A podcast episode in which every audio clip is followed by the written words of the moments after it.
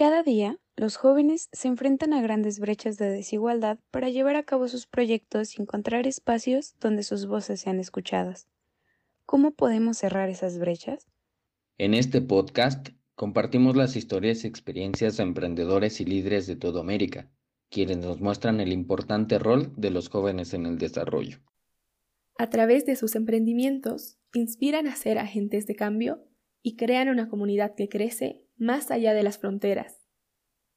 Esto, es Cerrando, la, brecha.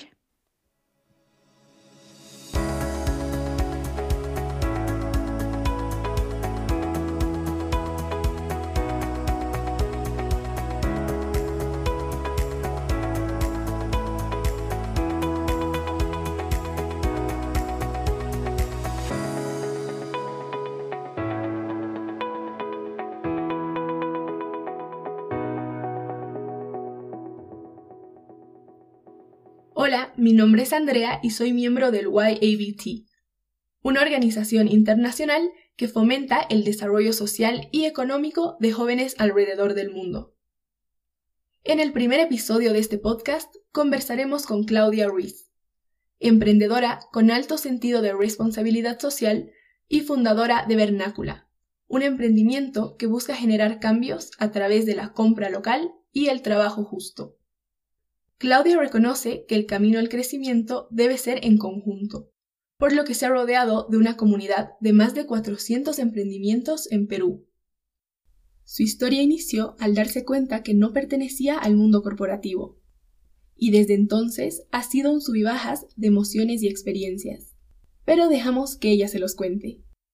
Bueno, primero que nada me presento, soy Claudia Ruiz, tengo 32 años actualmente empecé a trabajar, eh, bueno, a emprender a los 22 años. De hecho, fue la edad en que, en que renuncié de los trabajos corporativos. Y bueno, Vernácula, Vernácula nace para ser la, la, vitrina de la mayor cantidad de emprendimientos, marcas, diseñadores, artistas, artesanos en un solo lugar y que ellos puedan ser expuestos a, a, a los mismos consumidores peruanos como al mundo. De hecho, al momento de yo dejar este, bueno, este trabajo, empecé con una marca de ropa, fui creciendo con esta marca de ropa, luego hice un, taller de confección, fui a diferentes ferias y en estas ferias conocí a muchos, a muchos artistas, a muchos emprendedores, a muchos diseñadores, artesanos. Y dije, bueno, agrupemos a todos ellos y creemos Vernácula, ¿no? Que ahora te voy a contar un poco de qué se trata. Pero, ¿qué significa vernácula y cómo se le ocurrió a Claudia? Sin duda, conociendo el significado de este nombre, es fácil darse cuenta que la palabra vernácula transmite la esencia de este emprendimiento. Bueno, vernácula significa oriundo de un país. Quiere decir que, por ejemplo, nuestro idioma vernacular es el español en el Perú, por ejemplo, nuestra música vernacular vendría a ser el guayno, la marinera, entre otro tipo de, música. Es un nombre que me gustó muchísimo y me pareció muy, muy original. Eh, ¿Cómo se me ocurrió? Bueno, de hecho, cuando yo creo el, concepto de la tienda y qué era lo que quería, porque fue lo primero que nació, el nombre vino después, eh, me la pasé semanas, meses pensando qué nombre ponerle. De hecho, siempre he sido de las personas que le gustan los, lugares, tiendas o restaurantes que solo tengan un nombre. Y, bueno, en una fiesta con unos amigos pusieron una canción y ahí dije, bueno, qué vernacular. Eh, y me quedé con eso y dije, wow, qué, qué, qué chévere este nombre, ¿no? Eh, le di vuelta al toque, busqué en Google, me acuerdo qué significaba exactamente vernacular, porque solamente lo había escuchado en la música, y ahí fue cuando, cuando vi la, eh, lo que significaba realmente. Entonces dije, bueno, este es el nombre, vernácula. Y así fue como nació. Eh, vernácula más que una tienda, en realidad es, es una comunidad de emprendedores, de, como te digo, hay emprendedores, hay artistas, hay diseñadores, hay artesanos de costa, sierra y selva del país, de hecho, no te digo directamente, hay diseñadores, porque no todos los chicos que están dentro de la tienda son diseñadores. Nosotros partimos con 20 marcas, hoy en día somos cerca de 400 marcas y probablemente, no sé, tú no has podido haber estudiado diseño, pero tienes, tienes esta pasión por, por hacer algún tipo de, de, de marca o de desarrollo. No solamente te hablo del rubro textil, de lo que sea, puedes estar emprendiendo y también puedes estar dentro de la, dentro de la tienda, ¿no? Nosotros nos encargamos, como te digo, de esto, de formar una comunidad tanto de los mismos emprendedores con los consumidores. Pensamos mucho en la sostenibilidad, tanto en, que, eh, en de dónde vienen nuestros productos. Somos, bueno, anti-fast fashion, se podría decir. De hecho, promovemos mucho la compra local por esto mismo, para que, para que el, trabajo salga desde acá, para que no hayan producciones masivas y que luego terminen, no sé, tiradas en vertederos y tal, porque haya un, un, un sueldo justo dentro de toda la cadena de valor que hemos creado. De hecho, al tener 400 emprendedores dentro de la tienda, desarrolla una cadena de valor de casi 10.000 puestos de trabajo en el país y de hecho es una tienda, como te digo, más que una tienda, es una comunidad que hace que, el Perú crezca y que, y que cada vez se genere más y se fomente mucho más la compra local, que es nuestro principal concepto, ¿no? Ahora que ya conocemos a Vernácula, es momento de conocer también a su creadora, quien nos hablará acerca de cómo empieza su camino. Como ya lo habíamos adelantado, el inicio de esta historia no fue tan fácil como piensan. Claudia se arriesgó a muy temprana edad, y aunque en su momento ella pensó que se había convertido en la oveja negra de su familia, resultó ser el inicio de Vernácula, una historia de éxito. Yo, yo crecí entre, entre todo esto, entre telas por parte de mi abuelita, por parte de mamá y por parte de papá. Y es algo que siempre me gustó, por eso que a los 15, cuando estaba en el colegio, de hecho terminé el colegio súper pequeña, me metí paralelamente, salía del colegio a las 3, 4 de la tarde y a las 6 de la tarde hasta las 11 de la noche empecé un curso de diseño de modas en una escuela que es bastante conocida acá y en realidad esa fue mi primera carrera. ¿Qué pasó? Que definitivamente desde que empecé a, a estar en la universidad, como en el cuarto ciclo, quinto ciclo, por ahí empecé a hacer las prácticas que, bueno, todos nos mandan en la universidad, empezar a trabajar en empresas. Y eso, eso, que es lo que creo que le pasa a muchos de los emprendedores, sobre todo a muchos amigos con los que yo he trabajado, me di cuenta que el mundo corporate no era lo mío, no me sentía cómoda para nada. Eh, probablemente a mucha gente le, le, va a pasar, a muchos chicos que vayan a estar viendo en, en algunos años cuando estén en una oficina yo sentí que no pertenecía a las oficinas, o sea, sentí que no pertenecía al, al, mundo de 8 de la mañana a 6 de la tarde trabajar por un sueldo, por probablemente una empresa que no te estaba llenando por dentro, pero sí la billetera. Fue una presión súper fea. Creo que es eso, ¿no? Tus papás probablemente, bueno, tengo la suerte de que, de que mis papás se preocuparon mucho por la educación de mis hermanos y la mía. Y sentía que no sé, les iba a romper el corazón o que los iba a defraudar al decirles, ¿saben qué? Voy a renunciar, chao, no quiero volver a trabajar en una oficina más. Y contarle esto a mi papá, ¿no? O sea, después de que yo terminé la universidad, le dije que quería ir un tiempo a Australia, estudiar allá, mi papá me dijo, ok, anda, o sea, todo como por el futuro, porque probablemente muchos hemos crecido eh, en que, en que lo que se tenía que hacer o lo que se tiene que hacer es eso, ¿no? Terminas el colegio, te vas a un, instituto, una universidad, luego haces un posgrado, luego haces una maestría, luego trabajas en una empresa y asciendes y asciendes y asciendes y asciendes, que está bien. Es más, mis hermanos pertenecen al, al, mundo corporate, mis papás también, y por eso es que siempre lo he visto desde muy pequeña de la, de la mano. Pero entonces, digamos, me había convertido un poco como en la oveja negra de la familia porque yo quería salir de ese, de eso porque sentía que no pertenecía y empezar algo por mi cuenta. Me acuerdo que llamé a mi mamá un día y le dije, ¿sabes qué, mamá? Necesito tu ayuda, habla tú con mi papá porque no, voy a renunciar, necesito que tú le digas, es más, ya tengo el negocio en la cabeza, vamos a sacar una marca de ropa y vamos a ver qué tal, ¿no? Em, renuncié a este lugar, me dieron una, bueno, cuando te vas te dan una cierta cantidad de plata, más mi sueldo, más mis ahorros, etcétera, y pude arrancar con esto. De hecho, yo ya la tenía clara, yo ya sabía de que tenía en esa época 21 años o 22 años, 22 años, que ya no iba a regresar ahí. Ahorita tengo 32, o sea, acaban de pasar 10 años desde esa decisión. Lo que parecía ser una decisión errada se convirtió en una oportunidad de crecimiento para Claudia. Sin embargo, como todo inicio, es necesario aprender de tus errores y como emprendedor es inevitable que no los tengas especialmente cuando emprendes joven y muchas veces ignoras que no todos tienen una buena intención. No obstante, es a través de la experiencia que aprendes a que no todo se da de la manera en la que esperas. No empecé como diciendo, mira, quiero abrir una tienda, ahora hagamos esto, esto, esto, esto. Yo empecé como desde, desde el otro lado, ¿no? Desde, desde la feria, desde cargar tus propias cosas, desde llevarlo, desde que no te compren, pero ni, ni, ni un alfiler ese día, a que, a que tengas una feria buena, o sea, estado en lugares en los que hacía, te puedes quedar todo el fin de semana esperando que venga alguien y, y ves muchas cosas de por medio, ¿no? O sea, me he cruzado también con mucha gente que te vendía la feria como wow y no sé qué, y de pronto, no sé, te vendían los stands a mí y a 40 chicos más, los 40 estafados porque no había ido, pero ni el perro, a, a, caminar por la feria y, y, es una pérdida, ¿no? Eh, lo he visto muy de cerca y creo que un poco todas estas experiencias que tuve en todas estas ferias a las que asistí hizo que nazca Vernácula, ¿no? Digamos que es una feria perenne, o sea, una feria de siempre, una feria donde tus productos van a estar expuestos ahí y nuestro trabajo era hacer que la gente llegue a esta feria. Y, y es eso, ¿no? O sea, prácticamente es, es, es, es parte del, del, nacimiento de, de Vernácula. Hemos tenido días grises, hemos estado en un sub y baja de emociones y de, y de, y de tener ingresos, de no tener nada, de seguir adelante. Ya te digo, he tenido meses en los que eso es lo que tú ves, ¿no? Cuando empiezas a emprender, que, que tus gastos empiezan a aumentar y que tus ahorros empiezan a ir en ese momento, pucha, el banco no te quiere dar, pero ni medio sol, o sea, eres nadie.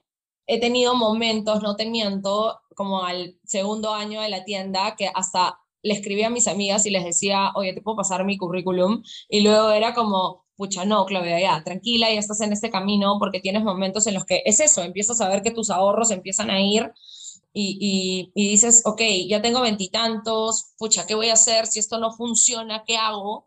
Y ya me estoy perdiendo y me estoy alejando del mundo corporativo por probablemente mi sueño de querer ser emprendedor y tal. Creo que, que, que, las personas que probablemente estén pasando por esto, las personas que van a pasar por esto, lo van a vivir y van a entender en carne propia lo que se siente en ese momento y de decir, pucha, no, ¿sabes qué? Me voy a buscar un trabajo porque necesito ingresos, ¿no? Y probablemente en ese momento, como, como inviertes mucho, inviertes tiempo, inviertes plata, inviertes, inviertes todo. Y sobre todo, son, es, como tu sueño, ¿no? Creo que muchas de las personas que, emprendemos, es tu hijito, es, como, es, como es tu proyecto, ¿me entiendes? Y probablemente cuando el proyecto no está funcionando, pucha, te, te, te, te hundes, ¿no? Y tienes que sacar fuerzas de donde sea. Aún después de enfrentarse al fracaso, el rechazo, el miedo y la incertidumbre, Claudia siguió avanzando en su camino como emprendedora sin darse por vencida transformando sus fracasos en aprendizajes. Ella resalta lo importante que es trabajar en algo que te llene, pues si te enamoras del objetivo, siempre encontrarás canales para cumplirlo y maneras de levantarte.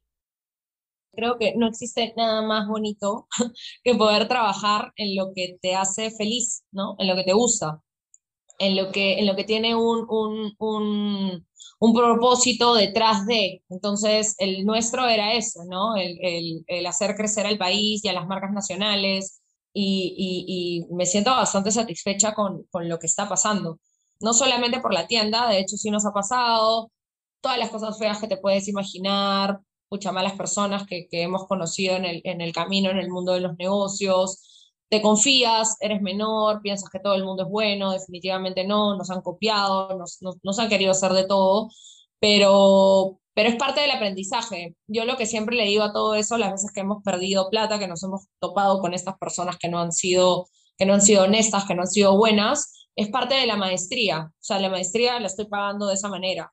Mi maestría en emprendimiento, ¿no? O en, o en hacer empresa, o, o, o como la podamos titular eh, te das contra la pared, pero lo vives de una y aprendes y sabes que ya no vas a volver a cometer esos mismos errores desde, como se dice, leer las letras chiquititas dentro de un contrato o como que realmente te dijo de palabra, pero no, ahora escríbelo, quiero firmar que esté escrito, ¿no? O sea, cosas que, que, que en el camino las vas aprendiendo y que dices, wow, probablemente eso alguien nunca me lo hubiera dicho, eh, es algo que a mí siempre me gusta compartir, no solamente las cosas bonitas de la tienda, sino también todas estas equivocaciones que yo he podido cometer eh, por confiada, por volada, por porque no puedes ver todas las cosas al mismo tiempo, porque es la primera vez que lo ves y no tienes idea de cómo se hace. Eh, es, es bastante complicado, pero, pero yo lo llamo maestría. Pero, ¿qué la motivó a no darse por vencida? Más allá de buscar un negocio rentable, Claudia buscaba que Vernácula fuera una plataforma que impulsara a su país, que promoviera el consumo responsable, que combatiera la poca confianza en la compra local y que proveyera de buenas condiciones laborales a sus trabajadores, atacando directamente el problema que ya había identificado. No sé si en algún momento, cuando, han visto estas, estas marcas conocidas, eh, han visto que el algodón viene de Perú y de las fábricas textiles peruanas. Vi, vi de, de, a ver, ¿cómo se puede decir? Con mis propios ojos, cómo muchas de estas empresas también empezaron a, a fabricar en países del sudeste asiático por una mano de obra súper, súper barata. Hemos visto muchos documentales en cómo no solamente marcas conocidas, sino sobre todo el fast fashion empezó a, crecer en el mundo y de pronto la gente ya empezaba a comprar prendas por, vamos a ponerle 10 soles, bueno, 3 dólares o qué sé yo, y la gente, o sea, el consumismo empezó a, aumentar, no se daban cuenta de lo que pasaba detrás de todas estas prendas que, que, muchas personas estaban utilizando, las, las situaciones en que estas personas trabajaban, o sea, la situación laboral, eh, la explotación, el, poco salario, etcétera, y, empecé a ver cómo, bueno, a mi país igual le empezaron a cerrar las puertas porque en ese momento era mucho más fácil producir en estos países como Bangladesh, como la India, etcétera, y, no producían acá porque, bueno, la, mano de obra era, era más cara de lo que ellos podían este, ofrecer, ¿no? En ese momento. Pero probablemente los grandes empresarios en ese momento en lo único que se estaban centrando era en esto de acá y por eso es que, que nosotros el tema de la sostenibilidad lo tenemos muy, muy marcado. De hecho, si puedo hablar de sostenibilidad un poco, muchas personas piensan que la sostenibilidad, o, puede ser que lo asocien mucho al tema de, lo eco-friendly, que también está dentro de la sostenibilidad, digamos, una rama es, es lo ecológico, pero la sostenibilidad va mucho más allá de, eso, ¿no? Y sobre todo algo súper importante y súper valioso es el tema de, las jornadas laborales, ¿no? Y de las personas y del grupo humano que está detrás de los productos que estás consumiendo. En Latinoamérica, más del 50% de las empresas son informales, y este dato no exime a Perú. Ser informal es fácil, y esto genera otro de los puntos que Vernácula quiere combatir, pues no solo busca fomentar la formalización, sino también ayuda a nuevos emprendimientos a comprender los beneficios que esto tiene para su crecimiento a lo largo de los, de los años que tenemos dentro de Vernácula, al inicio nos hemos encargado casi de la mano de ayudar a todos estos emprendedores a que se formalicen, porque era súper importante. Cuando tú eres una empresa en cualquier parte del mundo, tienes que pagar impuestos. Entonces, eh, nosotros, para que estas marcas puedan pertenecer a la tienda, definitivamente tenían que emitirnos una factura.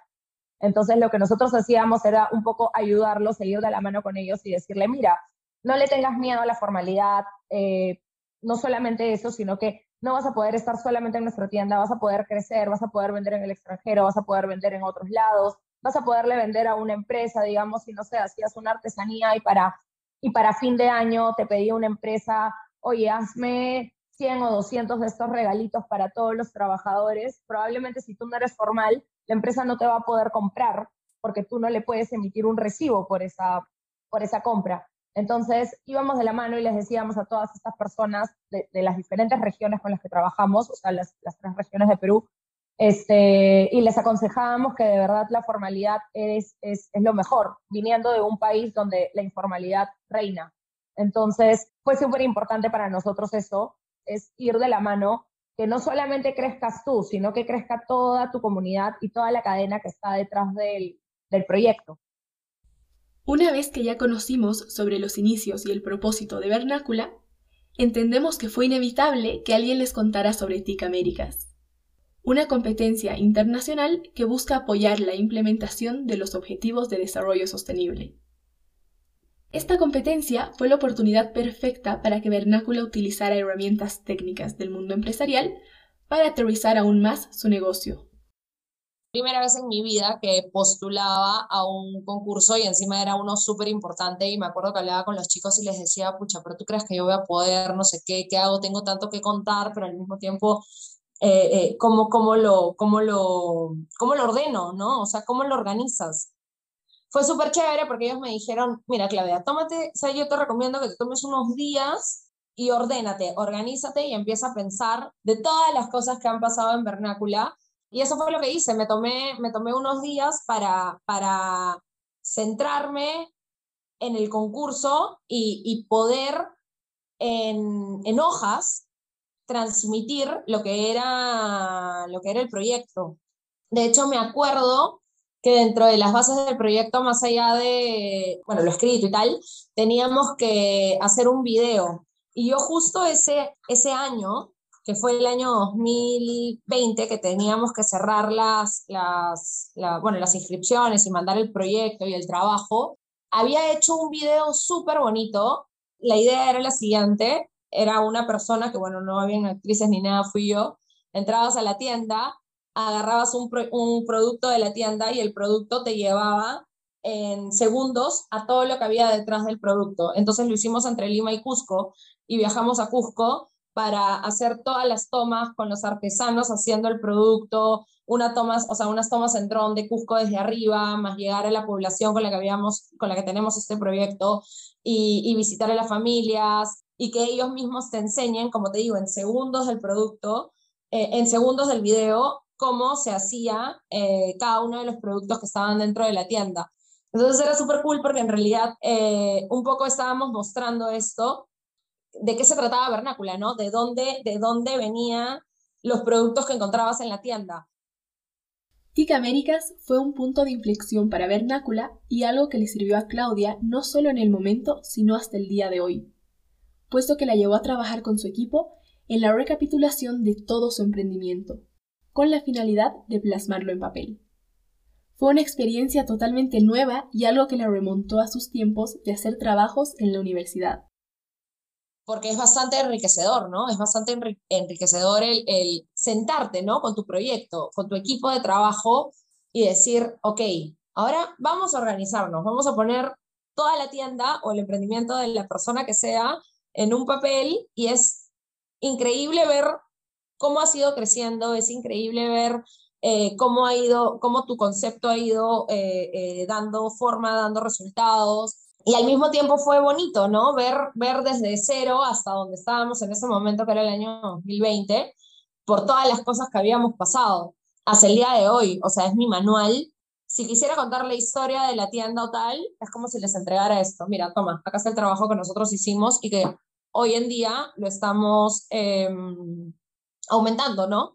Cosas que hemos pasado durante el COVID, o sea, el COVID ha sido un reto total, los hemos agregado dentro de este trabajo, cómo lo hemos vivido, cómo lo estamos superando. Y mira, increíble porque yo me baso en este, llamémoslo manual, que fue el que empezamos a desarrollar cuando yo entré a este concurso y con los chicos empezamos a decir, oye, qué importante es tener esto, ¿no? Con nosotros, o sea, la historia de la tienda con nosotros.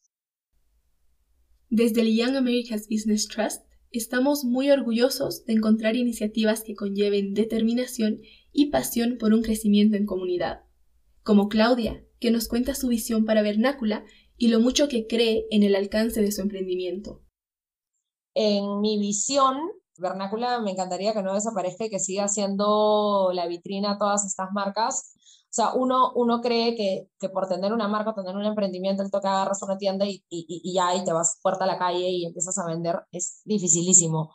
Eh, los alquileres son carísimos, el mantener una tienda, un personal, etcétera. Hay muchas marcas que, así como han crecido y tienen sus propias tiendas y, y, y exportan y tal, hay otros que prefieren eh, no pasar por eso, sino canalizarlo a través de tiendas, porque no tienen que pasar por todos estos gastos que somos los que nosotros tenemos, ¿no? O sea, tener una tienda no es nada fácil, no es tarea fácil. El mercado online, de hecho, nos ha ayudado un montón. De hecho, durante el COVID, lo que creo que podemos decir que, que, más nos ayudó es que la gente se ha acostumbrado a comprar eh, online. Antes eran súper desconfiados, ahora el tema online es mucho más amigable para los consumidores entonces esa chamba, o sea, ese trabajo, por llamarlo de alguna manera, lo hizo el COVID así, a como de lugar, la gente se tiene que acostumbrar a esto. Eh, mi visión para, para, para el futuro es que Vernácula pase de ser compra local peruana, que ya tenemos, que crezca más hacia Latinoamérica. Lo que sí me gustaría es que, bueno, en unos años que todo esté mucho más fácil de poder hacer nuevamente negocios y qué sé yo, es poder llegar a, como te digo, Bolivia, Chile, Argentina, Venezuela, Colombia, Perú, México, y, y que la tienda al final no solamente esté en Lima, sino que también esté en otros, en otros países de Latinoamérica y que al final de eso se trate, sea Latinoamérica al mundo. Claudia nos comenta que en la actualidad existen más herramientas y oportunidades que fomentan el emprendimiento. Sin embargo, es importante resaltar que son los mismos jóvenes quienes hacen la diferencia, con su ímpetu y su pasión por cambiar las cosas. Esperamos que la perspectiva de Claudia inspire a más jóvenes a emprender y a más instituciones a seguir brindando las herramientas necesarias para apoyar este tipo de iniciativas. Es lo que yo siempre digo, ya estamos en otra generación.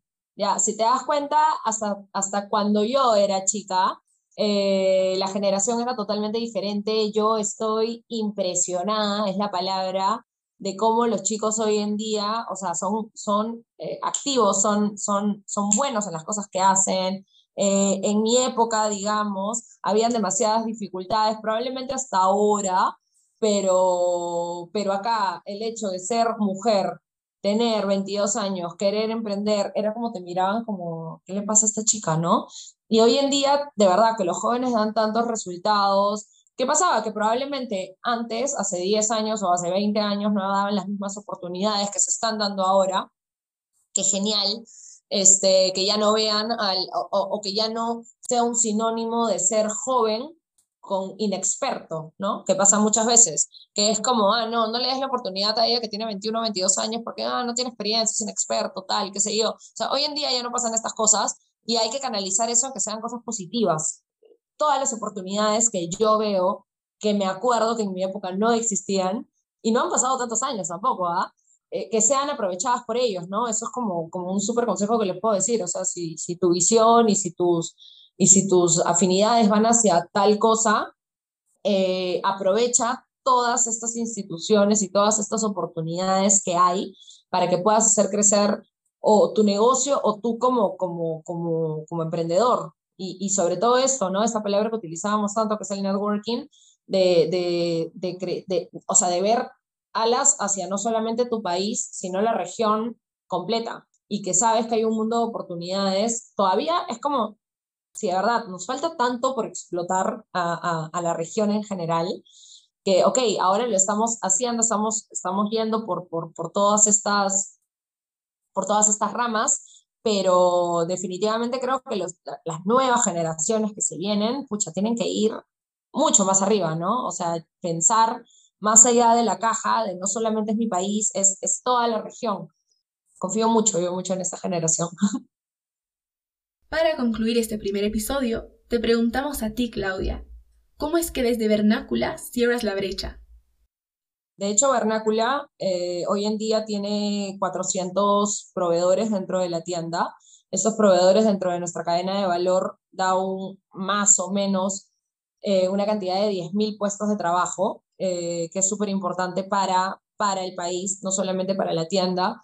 No existe cosa más satisfactoria y buena que saber que tu negocio está dándole empleo a más personas. Y el tema de la sostenibilidad, ¿no? Este, el tema de contar con marcas que tanto se preocupan por el medio ambiente como marcas que también que es lo que nosotros le pedimos a todos, al momento de la fijación de precios y tal, que la gente empieza a entender que lo que está comprando no se trata de malbaratear el producto, sino de dar y explicar al consumidor que el, el, el, el fast fashion y tal es un tema. Lo que hay detrás de estos productos es otro. Acá hay trabajo, acá hay salarios justos, acá hay personas que tienen horarios laborales que no son explotados, acá hay personas que están haciendo crecer una región, una comunidad, y, y, y todo eso es súper satisfactorio de poder explicárselo. Porque como te digo, las generaciones están cambiando y no solamente las generaciones están cambiando, la mía, generaciones eh, mayores o qué sé yo, también se están dando cuenta de la importancia de, de no ser consumistas por ser consumistas, sino también de tener productos que realmente, o regalos, o cosas que realmente las necesites, y no llenarte de, de, cosas dentro de la casa y qué sé yo, porque simplemente cuesta cinco soles o está de oferta, o lleva más, o qué sé yo, sino de saber que los productos que están detrás de lo que tú compras tienen un valor. Eso para nosotros es el ADN de la tienda, es súper importante.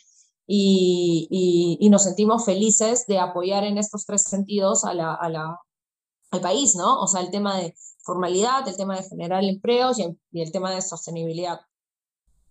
Por último, Claudia nos comparte sus redes sociales y les deja un mensaje muy importante. Las redes de Vernácula en realidad es facilísimo, es arroba vernácula en Instagram y en Facebook. La mía es claudiaruiz.pe para lo que necesiten en realidad, si en algún momento tienen alguna pregunta, alguna duda, este, o, simplemente, no sé, quieran preguntarme algo que tenga que ver con, con, con, emprendimiento, desarrollo de una marca o cómo se sienten en ese momento, o qué sé yo, este, son bienvenidos. Eh, TIC es algo que para mí fue bastante gratificante, me ayudó en muchísimos aspectos es algo que en realidad si eres emprendedor, tienes una marca, tienes una idea de negocio sostenible y, quieres como dar un paso más allá, es algo que te va a ayudar muchísimo. Eh, la cantidad de personas que también conoces en el camino, las oportunidades que te dan, los Zoom que hacen, o sea, viene de la mano de varias cosas y, y, si ustedes están en ese momento en el que dicen, oye, me quiero dar a conocer, es, es perfecto, ¿no? Es, es, perfecto, les va a gustar un montón, van a aprender muchísimo y, y sobre todo se van, a, se van a recargar de muy buen aprendizaje y de muchas cosas buenas y de, personas que yo estoy segura en un futuro les va a no solamente ayudar en ese momento, sino en, en, en la vida, porque son conexiones que haces para, para después seguir manteniéndolas, ¿no? Este fue el primer episodio de Cerrando la Brecha y estamos muy contentos de haberlo compartido con ustedes y con Claudia. Esperamos que su historia los haya inspirado y los contagie en su búsqueda del progreso en comunidad.